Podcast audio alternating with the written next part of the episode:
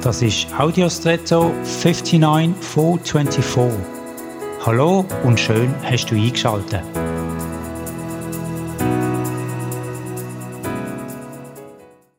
Ich bin kürzlich mit einem Freund essen und die Sonne hat herrlich durchs Fenster geschonnen, wo plötzlich jemand draussen stehen betätigt hat und so der Sonneneinfall gestoppt hat.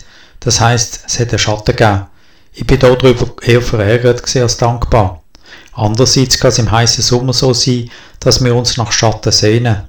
Schatten deckt also ab, schützt vor Sonneneinstrahlung.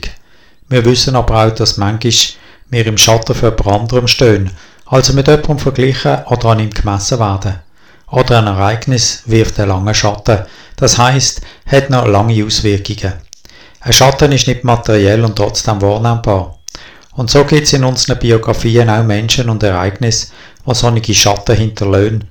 Gute im Sinn von einem Schutz und ungute im Sinn von Belastung.